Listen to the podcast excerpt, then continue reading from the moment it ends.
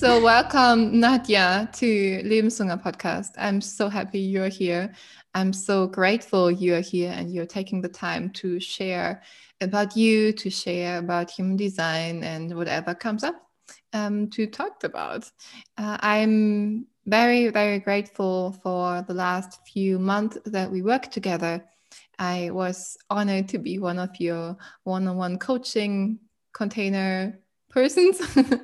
and um, I learned so much about you because you actually gave me the room and the space to discover my solutions for myself. And I was so touched by how present you were every time you were working with me.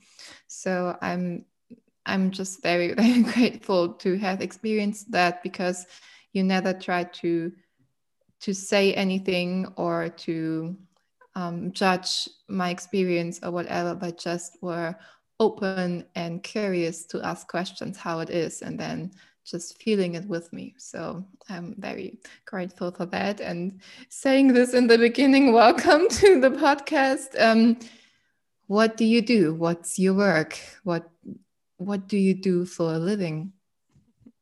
I got almost a little teary eyed hearing that reflection. Thank you, Eva. It's so beautiful. And I think I want to quickly reflect. So I'm a, a, coach. That's how I'm technically defining myself. Um, and I work with people, but I think that one of my major gripes that I have with the coaching industry is that you often sign up for programs or, you know, containers with container is just a word that people use to say, you know, a 12 week program that you work with someone one on one or in a group together. And what I see in the coaching industry often is somebody is like, hey, I'm going to teach you how to become me.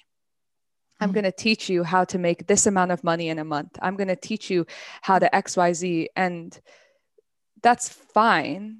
But I actually think that where the coaching industry is moving, coupled with human design, that we should talk about is every single person is their own best authority and their own best healer. And so it's actually very humbling work that I do. And to hear it reflected back is so amazing because my intention when I work with people is you know best. You know the context of your life. And I am here and I want to walk beside you. And I want to create space for you to explore. And I want to hold up a mirror and reflect back. This is what you're going through. These are the dots that I'm connecting for you that you might not be able to see because you're in it. You know, like when when we're so engrossed in our life and our dramas, you know, we're our own protagonist in the play. Sometimes it's hard to see how everything is related. There are patterns. Your relationship with your brother is related to your relationship with your partner, that's related to your coworkers. And we often have these sort of patterns, these karmic uh, cycles that we have in our lives.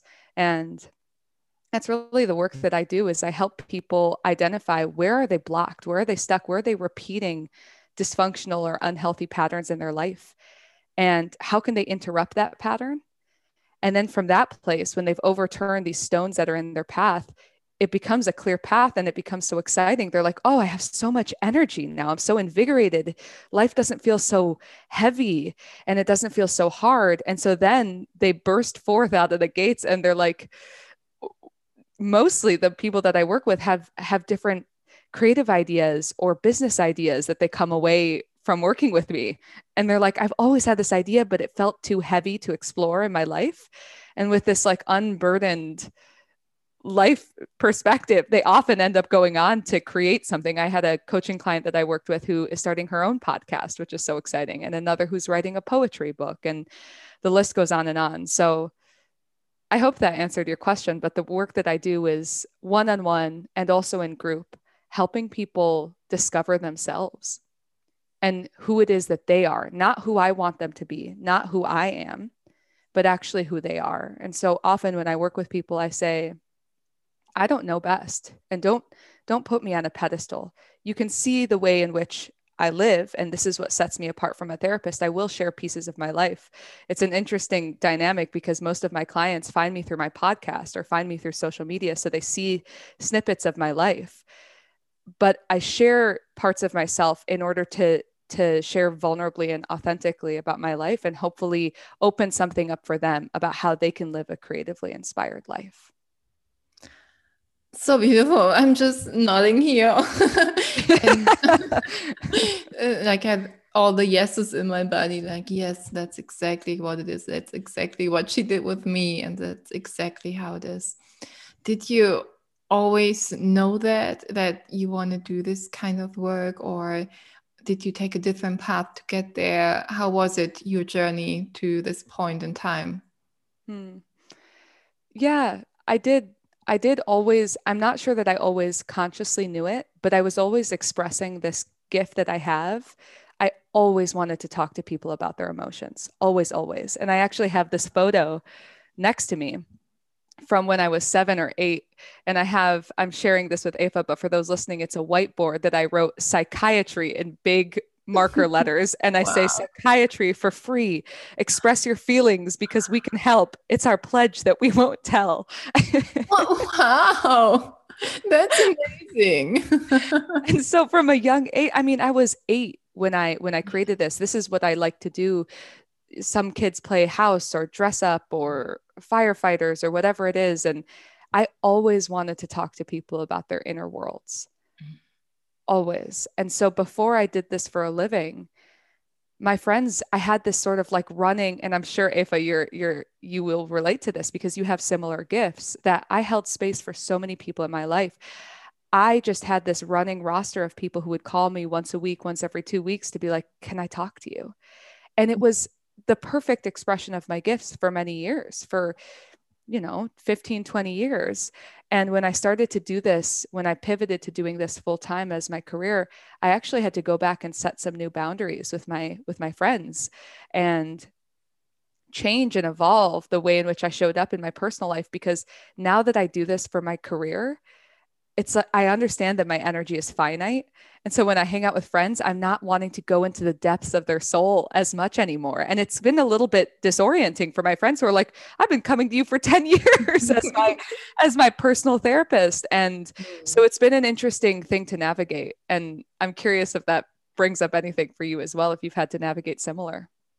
Yeah, totally. Now you, you and you say it, I realize I had the same patterns when I started working. And I think it's just very healthy that you set boundaries. And I think it's necessary and human and natural to do that. So, how was it with uh, human design? Maybe um, could you give us a little, because I think the listeners don't already know what human design is.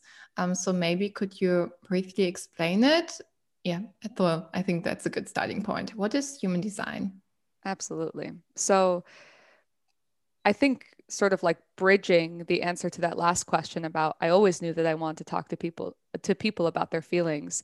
I initially thought I'm going to go to school to become a therapist. Mm-hmm. So I mm-hmm. got into graduate school and the next cohort started a year later. So I was like, I'm just going to coast at my corporate job. I'm going to, you know, research the things that are interesting to me. I thought that I would be interested uh, interested in Carl Jung and Jungian psychology. Mm-hmm. And so I was just open. I was like, universe, give me what you got over the next year before I get into school.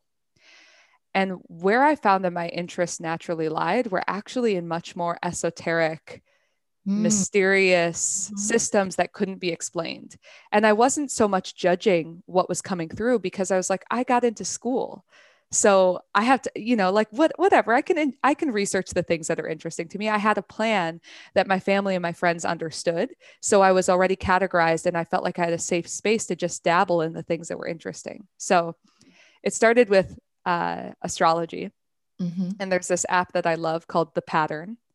And I know I it. So, it's amazing. Yes, it's amazing. And I looked up all of my friends and the transits. I think the the energetic forecasts on the planet and what you're moving through in your own life on the pattern are phenomenal. And they're so spot on. And I was fascinated. I was like, how can they tell so much accurate information that feels true in my bones from my birth time? It was i was so hooked and i started seeing an energy healer and i just started dipping my toes into things like reiki and things that really could not be explained but i felt like i was remembering and it was during this time that my friend who was also i actually met her in my corporate job and mm-hmm. we were both sort of dabbling in the esoteric arts so to speak and just things that were sort of unexplainable and she texted me i remember it clear as day March of last year. And she, this was right when lockdown was happening. And I was, there was a piece of me, and I have to say, as difficult as this past year has been, all around the world and it's not over you know it's it's horrific what's happening now in, in countries like india on a personal level, there was a little bit of relief when I was stuck inside, when I didn't have to commute to my job anymore. And this is a very, I feel very grateful and privileged to have that perspective. But I had even more time on my hands to research. So, beginning of March, the universe planted human design into my life because my friend said, Hey, I don't know if you've ever heard of human design, but I think that this system is ready for you when mm-hmm. when you're ready for it. And I found that human design is such a mystical system. It calls to you when you're ready. And so it's a really important principle in my practice, actually, that I never convince anybody to get a human design reading before they're ready, because I find that it always and synchronistically comes up exactly when somebody's ready to hear it. Mm-hmm. And sometimes that means that they'll first hear about human design and it'll take them months, if not years, for them to finally book a reading or finally look into their type. But it finds you when you're ready. So if you're listening right now and your interest is piqued, that's exactly how I felt when I received this text. There was something that lit up in me. I was like, huh. And so I started researching it and as I researched the system that told me about how my energy works and where I take in energy from the world around me and where I emanate energy and how I can make decisions, it's a very tactical tool. I was hooked. I started, I bought all these books. I was in school effectively. The universe was showing me this is your self made graduate school.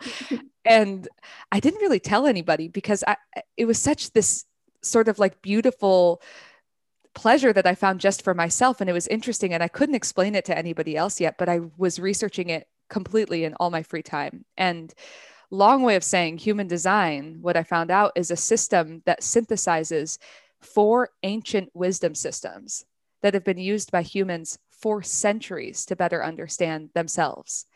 And what's interesting is that different cultures have channeled different systems all across the globe.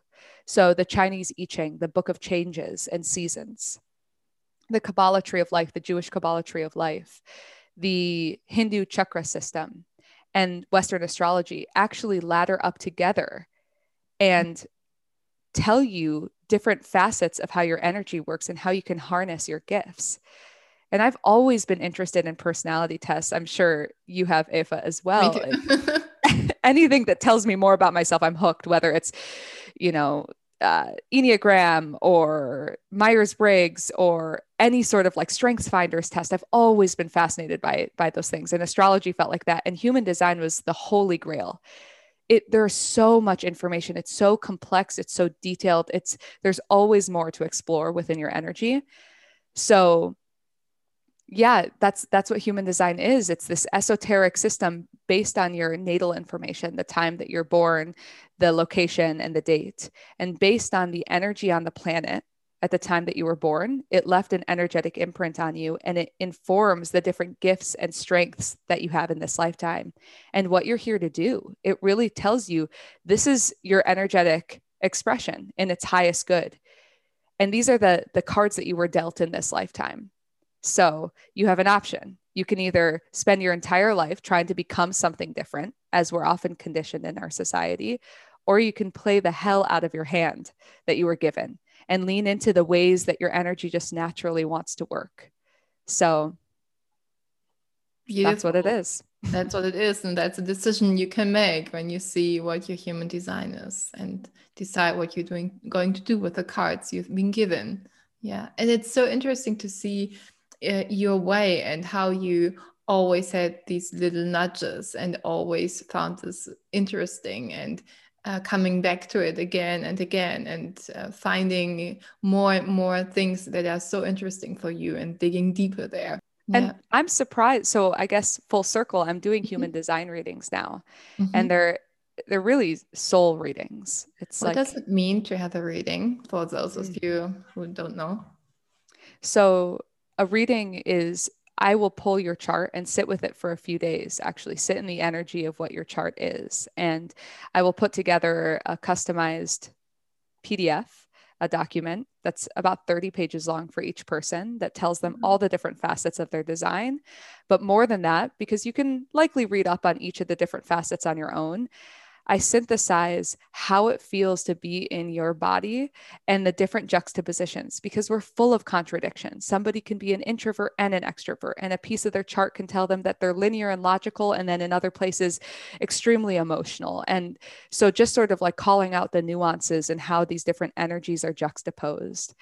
And um, I think I'm still surprised to your point that I'm still interested in human design all these months later. I keep waiting for it to become not interesting to me, but it's mm-hmm. a system that's very much alive for me as kind of like an entryway into helping people understand themselves. It feels very psychological in nature and just helping people sort of reach self-acceptance and and self-exploration. And so it's the system that I use right now, but I think I'll be a lifelong learner of people and what makes them tick and helping them navigate their own energy. Yes, and that's so beautiful because it's ever changing and uh, nothing lasts forever or is ever like final. So this was the first um, how I got to know you. Actually, I booked a human design reading with you, and uh, I can say it was beautiful to to receive that. Um, to be, I felt so seen.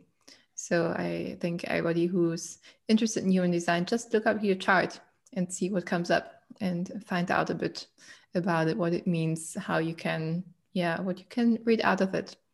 Um, is there any uh, tip you could give people who are not familiar with human design? Where should they start? yeah, I think this is why I'm so passionate about it because there's actually, it's difficult to find information about human design. I'm not sure if you felt the same way, Eva. Actually, yes, when you say it now, yeah, it was difficult. Yeah yeah it takes some time and it takes some dig- digging and a lot of information is actually paywalled and so it's difficult for you to access without paying for it so I, I sort of threw myself into studying these different books and listening to podcasts and reading everything that I could so that I could amass this information to share with other people. I would say that the best place to start is where I started was I purchased a human design book. And so you can mm-hmm. search on any site, Amazon or anything else, human design. There's the definitive book of human design, which is more like a textbook. And then there are a few others that are easier to, to navigate and read that you'll find sort of listed on any site that you search for them. I also love the DayLuna podcast, actually. I learned a lot mm. of information from the two women, uh, Dana and Shayna, who host that podcast. So D A Y L U N A, if you search it on any podcast distribution platform. The last thing that I want to tell people is that 70 to 80% of what you need to work with, while there are hundreds of facets of human design, the most important is your energy type and your strategy in this lifetime. So I am a projector, and so is Eva. And our strategy is to wait for the invitation. So, specifically, the way that we navigate the world, projectors are society's guides and seers and listeners. And they're the ones who can work one on one with people and systems to actually see what isn't working and to help guide the process of how they're using their energy in this lifetime. So, the strategy to wait for the invitation is we're not here to guide and teach everyone. People need to see us and recognize us and invite us in. And that's why it was so nourishing for Eva to invite you, for you to invite me here today all a projector wants is for somebody to turn to them and ask, What do you see here? What's your perspective? What's your advice? And I remember first finding out that I was a projector because projectors, they can guide other people because they don't have their own consistent store of energy. They can feel other people's energy and see and guide how they're supposed to use it. So when I first found out I was a projector, I was a little bit sad. There's this thing that that happens when you read about your your human design energy and there's a part of you that's like, "Oh shoot, I kind of had a feeling that that was true, but I've been mm. fighting my whole life to not have this be true." Mm. overcompensate for not having a lot of energy. So you know, I used to take stimulants, Adderall, every day for many years, and I was prescribed. And I would drink a lot of coffee in order to compensate for mm-hmm. what I've always known in my body was an inconsistent store of energy. And I would get so frustrated with myself like, come on, this whole planet is, eh, you know, this is what you do. You work from nine to five and you show up Monday through Friday and you go mm-hmm. above and beyond. And what's wrong with you? I always felt like something was deeply wrong with me. And this is an experience that was so held within my body that I never told anyone about it. You know, it was for me, it was my deficiency and it was for me to deal with. And so, mm-hmm there was a sense of remembrance and recognition when i when i read that i was a projector and i had inconsistent stores of energy. My body remembered. My body was like yes this is what we've been trying to tell you nadia. This is why you get tired after you do a podcast interview with eva and you have to nap for a couple hours. Like there's nothing wrong actually. You are just meant to measure your day not by how much you did and accomplished within a day but how well you saw and how invited in you were to give your perspective. So, that alone, that understanding that I'm a projector and that I'm here to wait for people's invitations and make myself visible so people can invite me in, changed my life. And so, that's my advice back to the question that you asked that if you start with your energy type and your strategy, you will be so, so far along your human design experiment. It's so beautiful to listen to you because I had the same experience. I was always saying, um, ah, it's my muscular dystrophy, why I'm so tired, why I don't have that much energy. But to realize, no, it's normal. And other people who don't have any physical condition had the same feeling. They are also tired or they are also they don't have that much energy too you know like thinking about this nine to five and also friends and other household work. And like it seemed to me like like a mountain i couldn't climb. So i, I can totally understand that. And i think it's so beautiful that you shared it um, that you you find your own energy your own flow more and more. That's beautiful to watch. Yes and i have to say it's such a gift to see you using your projector energy because this is one of the first stones that we overturned in working together you mm-hmm. asked me specifically how can i how can i continue to show up in the world with my offerings and gifts but not just do more and so we looked at the areas in your chart where you have consistent energy, which is your throat. So much of your energy is around the way that you communicate. You have this energy here. And it's the same with me. And so it makes me kind of giggle a bit because we both have podcasts. It's like, okay, give us a microphone and, and let us sit on the couch. so right. Yeah. Oh, that's beautiful. yeah would you would you say that and realizing you're a projector and you have much energy around the throat was that the most profound thing you found out about yourself with human design or was there something else which is like your kind of your favorite realization mm, I mean, it's hard to choose just one. I find that I'm working with a different aspect of my chart at any given time. So, oh, it's so interesting. And it's interesting because I think for you, I don't want to assume, but I really think that the throat realization was the biggest thing. Mm-hmm. That you have so much energy around your throat. It's where all of your energy is concentrated in your chart. So it's the thing, the part of your body that will never run out of energy. You will always yeah. be able to talk, even if you're on the couch with your robe, you know, drinking a, a tea. For me, hmm, I think the biggest realization for me is my decision making authority. Mm. And I make decisions through what's the center is called the spleen in human design. So it's all about intuition and survival instinct and sort of instantaneous moment by moment clarity.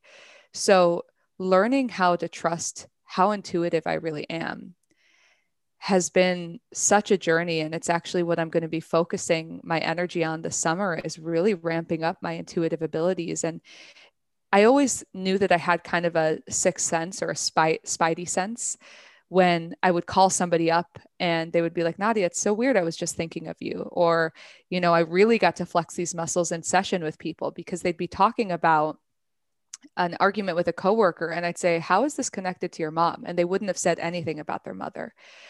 And I get these sort of intuitive hits, these, these things that it's kind of like a nudge in my side that's like, talk about this, mention this. And seeing it written that I make intuitive moment by moment decisions has given me so much more trust in myself to start to listen to the nudges.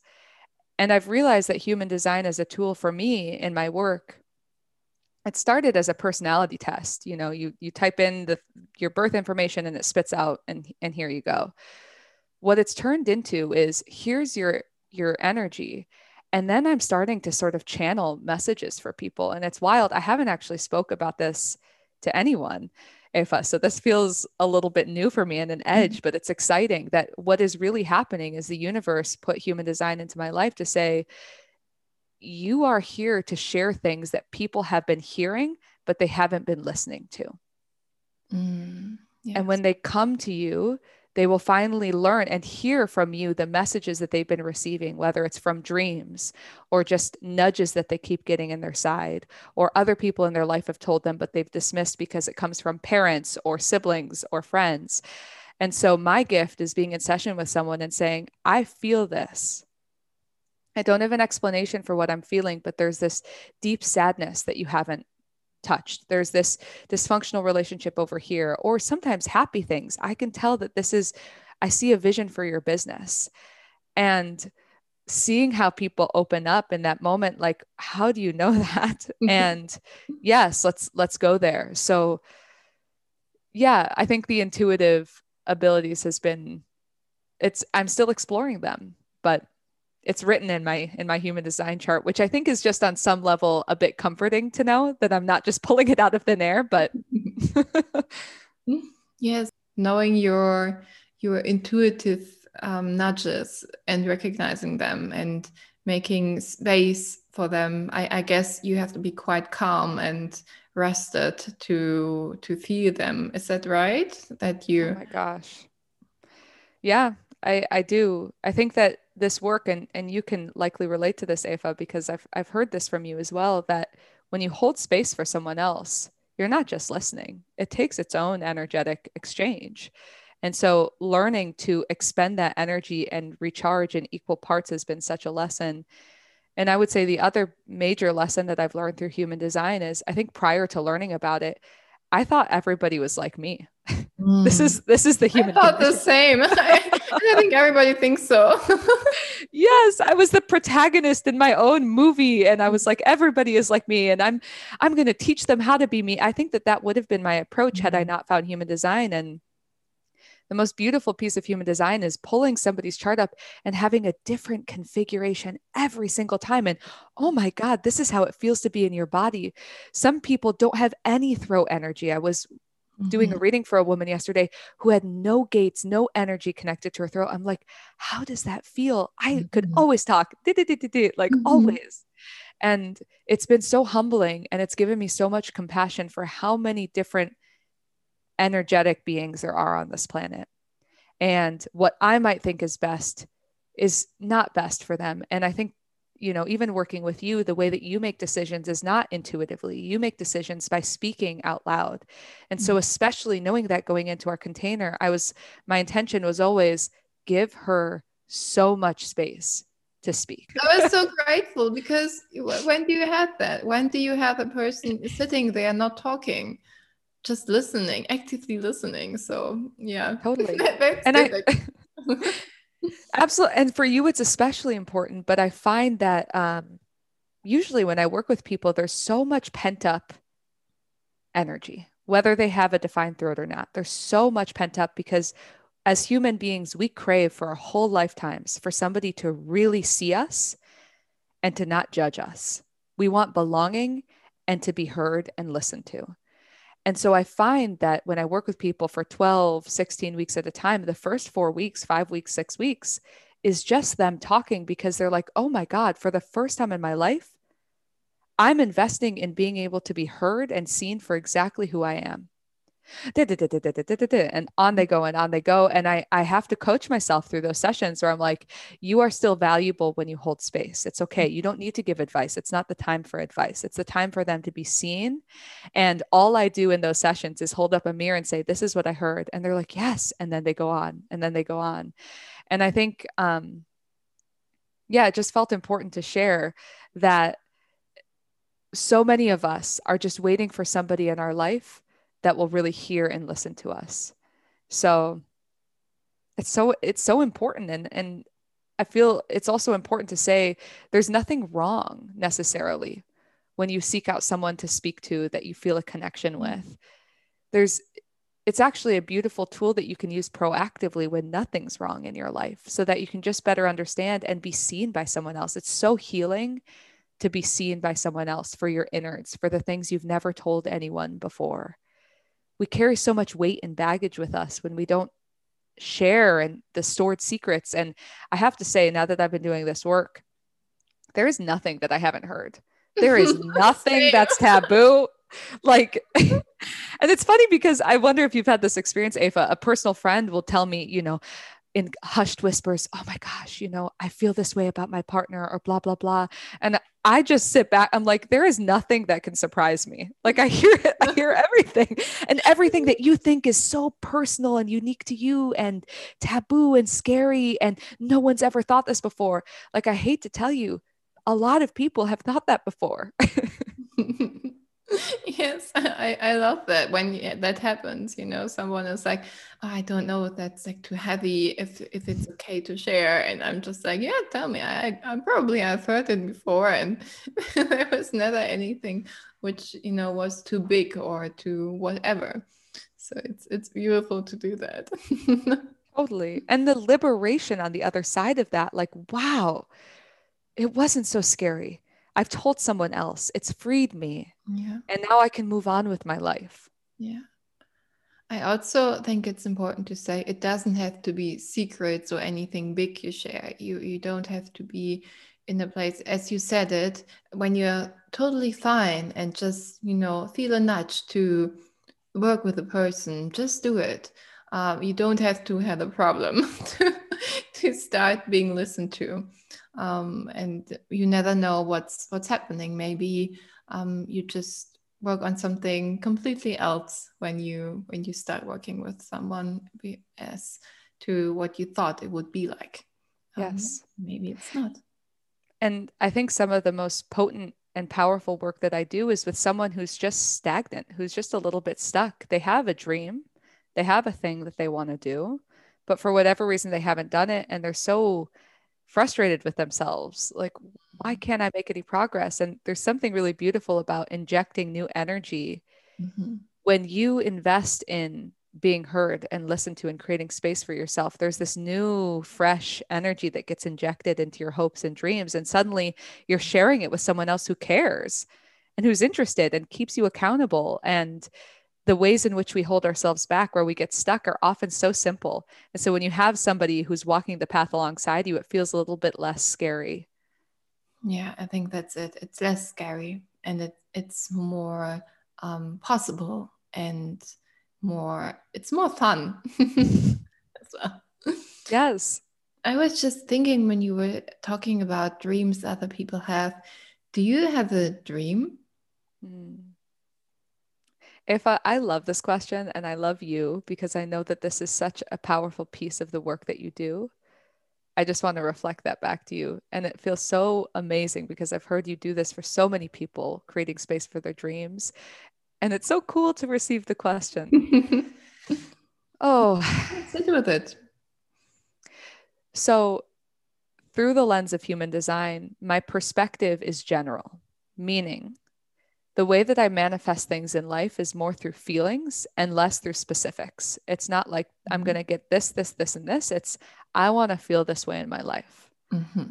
So my dream, and I'll I'll speak through feelings, is I haven't said this really, but I want to be a correspondent for life. I want people to come to me when they don't understand the processes of evolution that our society is going through the death rebirth cycle, where we're headed, and how we're all here as energetic beings choosing this life experience. Your soul chose Eva, my soul chose Nadia, these specific gifts that we have, the families that we chose, the gifts that we chose, the karmic lessons that we came here to overcome, and the life path that we're here to step into. And I just want people to come to me when they're like, a lot of this is chaotic and confusing what it is that we're going through on this planet in this matrix in this museum of learning is is what it is. It's the school of life. That's that's what this is. So why is this happening? Why am i so afraid? Why is it so scary? Why are the news headlines so jarring? Why is there so much hate on the planet and divisiveness? And giving people a through line of seeing that all the pain that's happening right now of all of this death there's also rebirth on the other side of it. So injecting love and compassion and humanity and connectedness into everything that we do. And I know that this is sort of um, a wide lens and it's sort of general, but that's truly what I want is when people are so, there's a reason why I came here in 2021. I mean, what a year.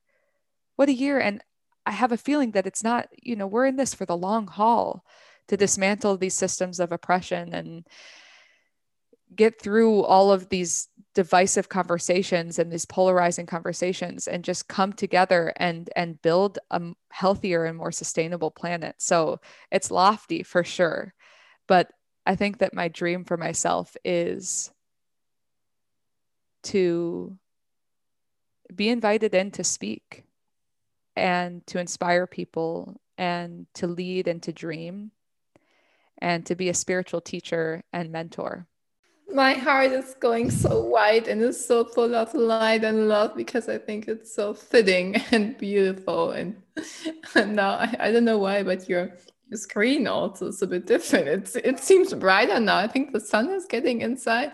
As you said it, it's so uh, it's amazing. I know the sun just peeked over and I have this little mm-hmm. refractor that puts little rainbow mm-hmm. lights in my room. And so it just started pouring through. It's perfect. Thank you, universe. That's a beautiful dream. And um, when you say it and talk about it, it already seems so true and so close. Uh, so it's not a, a dream which is like I wished it would be true. It's a, it's more a vision of where you're heading and everyone is heading. So it's a, a dream which for sure will come true, which I think is a beautiful feeling, and to to know it, it's beautiful. So thank you for your trust to share it with me and the listeners. of course, of course. and you will be a dog mom.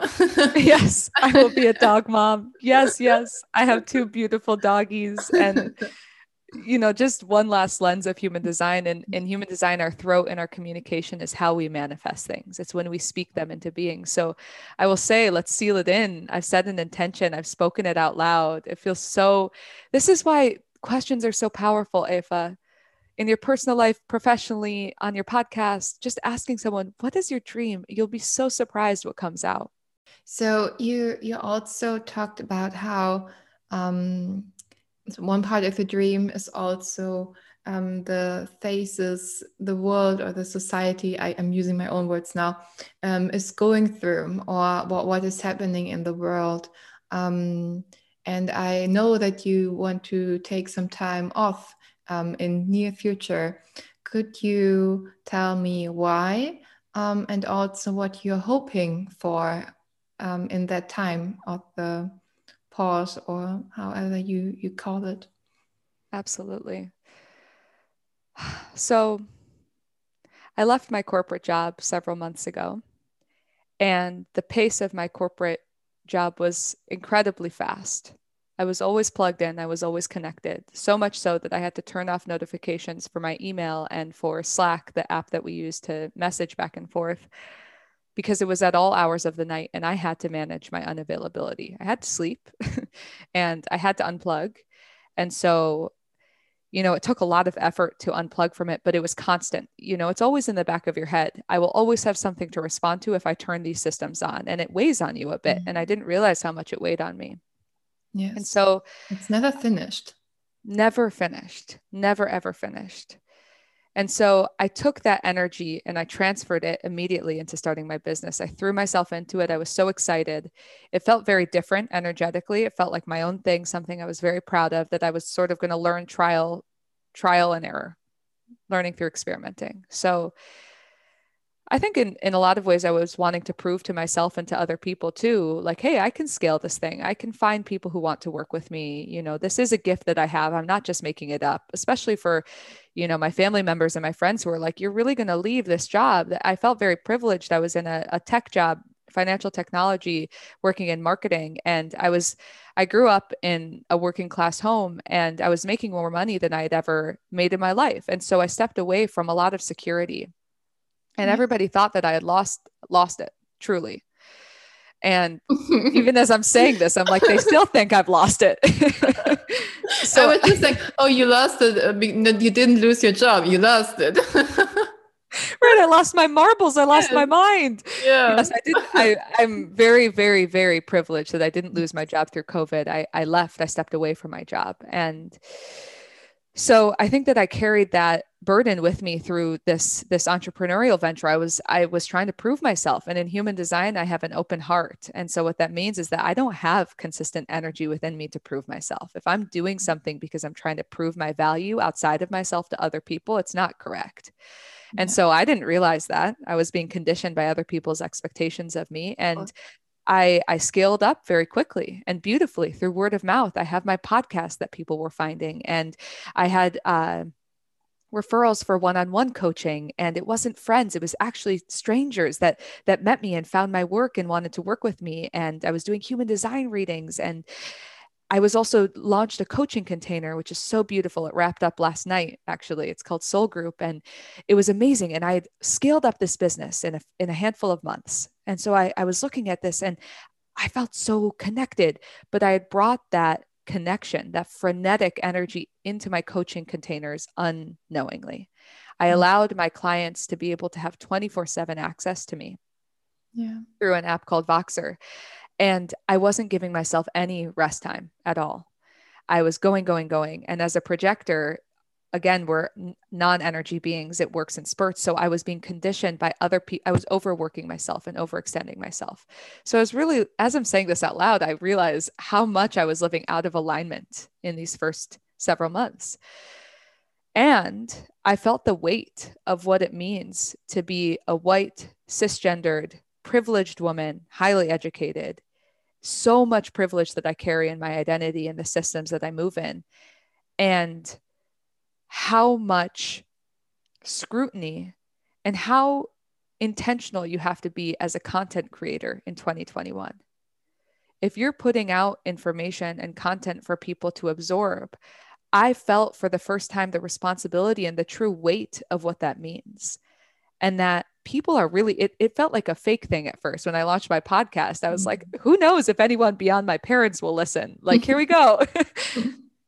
but then as people started to listen I, I, I felt oh my god i'm not speaking to an empty auditorium anymore i'm speaking mm. to real people with real problems who are experiencing real pain in this in this year through this global pandemic and i i realized that i really had to educate myself i had to educate myself about the privilege that i carry and the systems of oppression that people have been so so hurt by and through for so long.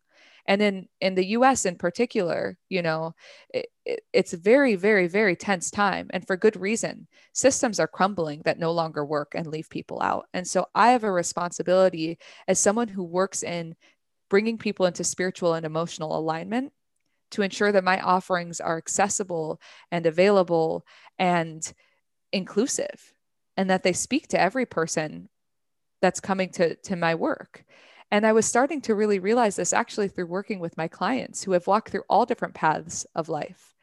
And it was so humbling, but I realized, oh my, I've been in such a small insular portion of the population in the Bay Area of, you know, in San Francisco in the United States, in this tech bubble. There is a wide world out there. I was working with people globally all across the world, somebody in Mexico, somebody in Costa Rica, you're in Germany, a few other people, and just realizing the the reach and the ability, like I proved to myself, you can make money doing this. Now I'm scaling myself back over the summer. It's the scariest thing I've ever done in my life. I'm closing the doors, I'm shuttering the doors, and I'm saying, I need to go inward. I need to educate myself. I need to read. I need to listen. I'm having a summer of listening listening to my guides, listening to my higher self, listening to my gifts, and listening to the hurt of the world so that wherever I come on the other side of this, I'm calling it my sabbatical this summer. My intention is to reemerge with the knowledge of all the people that I want to serve and ensuring, you know, there's not going to be any easy answer here. It, it hasn't existed before. The coaching industry, the wellness industry, and the spirituality industry, there's a lot of ick in it you know and i think that gone are the days of a coach being able to charge $20000 for a, a, program like we don't want to just serve the white privileged elite this healing work is for everyone and so i don't have any easy answers about what that might look like but i'm taking the summer to really sort of recalibrate and sort of readjust and make sure that i'm doing my own inner work first and foremost because that's all that we can do is understand how we contribute to these systems of oppression and sort of like uh, adjusting the the rot and the ick that's existed within ourselves. And then i'm hoping from that place i can sort of um, reestablish the work that i do and why i think that's so beautiful and so good and so important and necessary um, so i um, i feel inspired to do the same because um, you shine a light on it and i and I know about it. You know, it's the industry I'm, I'm working in, but um, I never took the time and officially said I'm going to educate myself on that. So I think that's very. Um, you are leading there uh, a change which is so so around the corner and so obvious that it needs to happen, um, and also in a way of um, not only using privilege, but also cutting down on own privileges to make sure that other people can also follow this way. So I don't know how this looks like. And you, you said you don't know either yet, um, but that it's, yeah, that we are here for it and yeah. to do it. And I realize as I say this, it might sound like I've I've gotten it right, which I haven't. I'm I'm publicly acknowledging I did not get it right. I launched my business without this without this intention. And so I'm I'm sort of backtracking and realizing, hey, this was not fully intentional and thought through.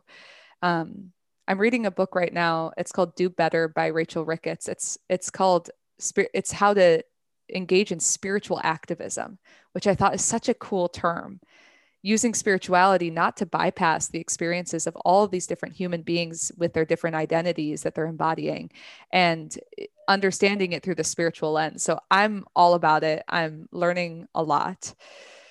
And yeah, I just think that it's important to understand the different financial means that people are coming from as well. So I don't have any answers yet. I just want to state that I don't have any answers, but we'll see we'll see what happens. And it'll, it's not like i'll go through the summer and have all the answers. It, it no. i'll have a few i'll have a few next steps but it will be lifelong work. Of course it has to be. It has to be and it will be like this. Do you have a you already mentioned do better.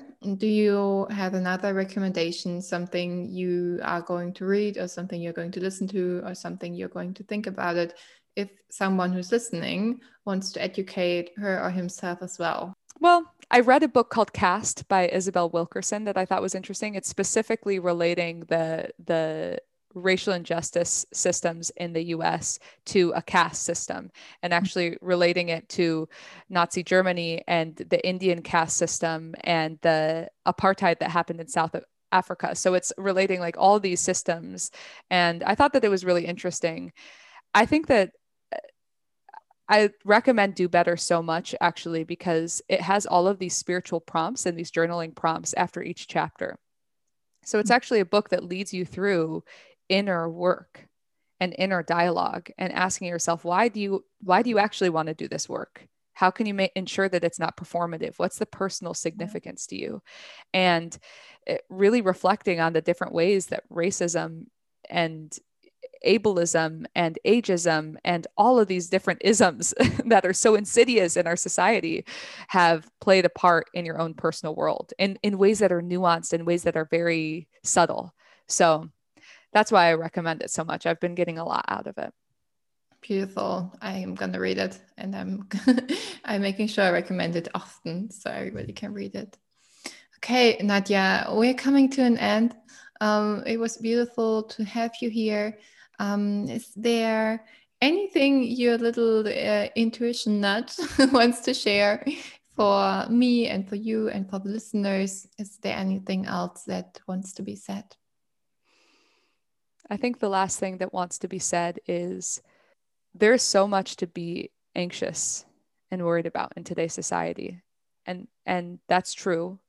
And the ways that I've been finding to self-regulate myself are just getting into nature, as simple as it sounds. Mm-hmm it's really difficult for me to to continue feeling so anxious about things. I return to the simplicity of my house plants, which I know you have beautiful mm-hmm. house plants, Eva, and a walk in a park or a walk in the woods if you're lucky enough to live close to nature. And so I think as we're in Taurus season right now, recording and and a connection to the earth, just realizing that we have this beautiful tool available to us to connect with nature to help us feel more clear and optimistic about the ways that we can move forward and just returning to our breath, returning to our body, and returning to safety. Beautiful. What beautiful words to end this conversation. Thank you so much, Nadia, for being a guest in the Lebenshunger podcast. I will um, put everything, every detail of you also in the show notes. So if anyone wants to get in contact, and thank you so much for your time and for your wisdom. Eva, you're the best. Thank you so much.